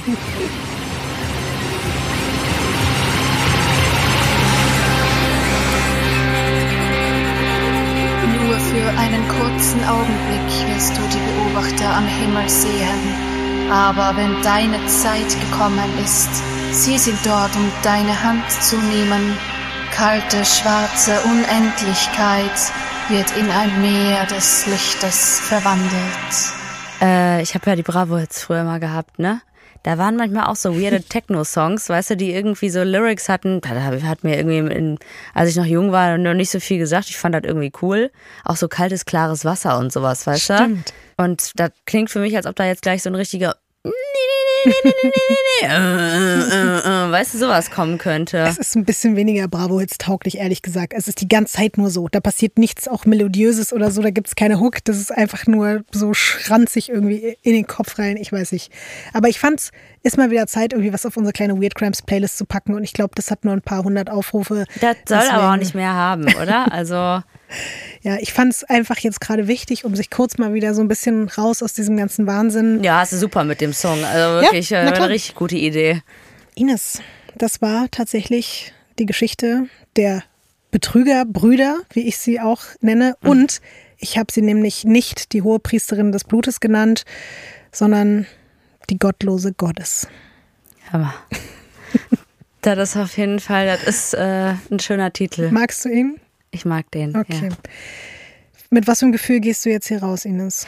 Also, ähm, mein Comedy-Programm heißt ja Goddess, ne? Also wie du ja vielleicht mhm, weißt, ne? Wie ich vielleicht mitbekommen Ja, und ich habe eigentlich immer so ein positives Gefühl zu Göttinnen gehabt mhm. und so. Und die, die, Message ist ja auch, dass jeder irgendwie eine Goddess ist oder halt ein Gott oder sowas, ne? Was, wonach man sich fühlt.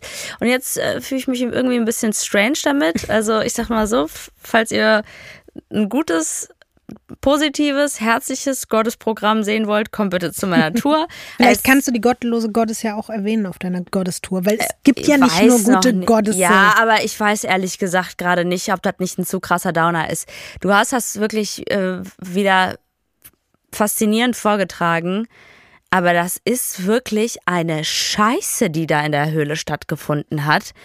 Also wirklich, ich dachte schon, diese ganzen Orgien und so. Aber was das, also wirklich, was das für ein kranker Abfuck ist, das ist, also wirklich, das kann man sich ja nicht ausdenken. Voll.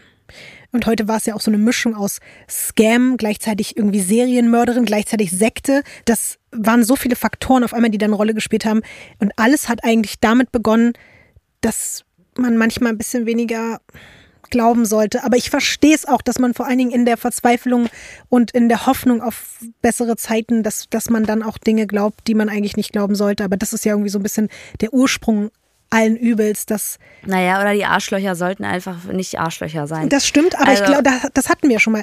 Es wird halt immer Arschlöcher geben. Ja, und die werden wir nicht wegbekommen. Darüber genau haben wir ja doch geredet. Seit den Azteken und schon davor gibt es grausame, wahnsinnige Arschlöcher, die schreckliche Dinge tun. Und wir müssen alle auf uns aufpassen. Wir gutgläubigen Menschen, wir hoffnungsvollen Menschen dürfen nicht so viele Fluchkerzen kaufen ja. und nicht so viele und ich wollte, nee, die Federbälle haben damit nichts zu tun. Ich dachte, wir sollten auch Schiebt nicht so euch viele. bitte keine Federbälle unten rein. So, wir vergessen das jetzt ganz schnell.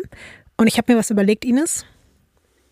Ich weiß nicht, ob du weißt, dass das jetzt hier unsere 49. Folge war. Ach du Scheiße, was kommt jetzt? Wir haben quasi Folge 50 vor uns. Ich krieg jetzt ein Geschenk. Du darfst dir ausnahmsweise, nur ausnahmsweise einmal jetzt wünschen, in welche Richtung das geht. Ich kann dir nicht versprechen, dass es genau das wird, aber ich habe mir gedacht, zur 50. Folge schenke ich dir einen kleinen Joker. Du darfst mir sagen, was für einen Weird Crimes Fall wünschst okay. du dir zu unserem kleinen Jubiläum? Okay, ich möchte auf jeden Fall, dass kein Tier drauf geht. Okay. Ne? Mhm. Das ist schon mal Pflicht. Mhm. Und ich würde es schön finden, wenn alte Menschen und ein Kreisverkehr mal wieder drin vorkommen würden. Oh Gott, das sind jetzt schon wieder so ähm. bescheuerte ähm. Wünsche, ey. Meine Fresse. Also kein Tier darf sterben, alte Menschen müssen drin vorkommen, ein Kreisverkehr und ähm, was für eine Art von Verbrechen hättest du gerne? Irgendwas mit Gift. Das ist, ja, ist überhaupt nicht spezifisch oder so. Kriegen wir in der Kombi was? Das ist richtig scheiße, was du mir jetzt hier zusammengebraut hast. Das ist wirklich, also. Ich ziehe mir nebenbei gerade nur schon wieder die Schuhe an und trotz allem jetzt hier auch mit der Enttäuschung am Ende, pass auf dich auf. Du, das ist ein Geben und Nehmen mit der Enttäuschung, weißt du? Also am Ende des Tages, Lotti, alles wird gut. Du weißt es doch.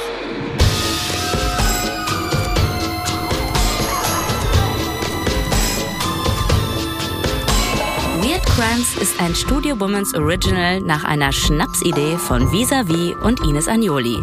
Skript und Recherche Visavi. Executive Producer Konstantin Seidenstücker. Produktion und Redaktion Sarah Omar. Assistant Producer Peace Solomon Obong. Musik, Ton und Schnitt Christian Pfeiffer und Chris Kahles.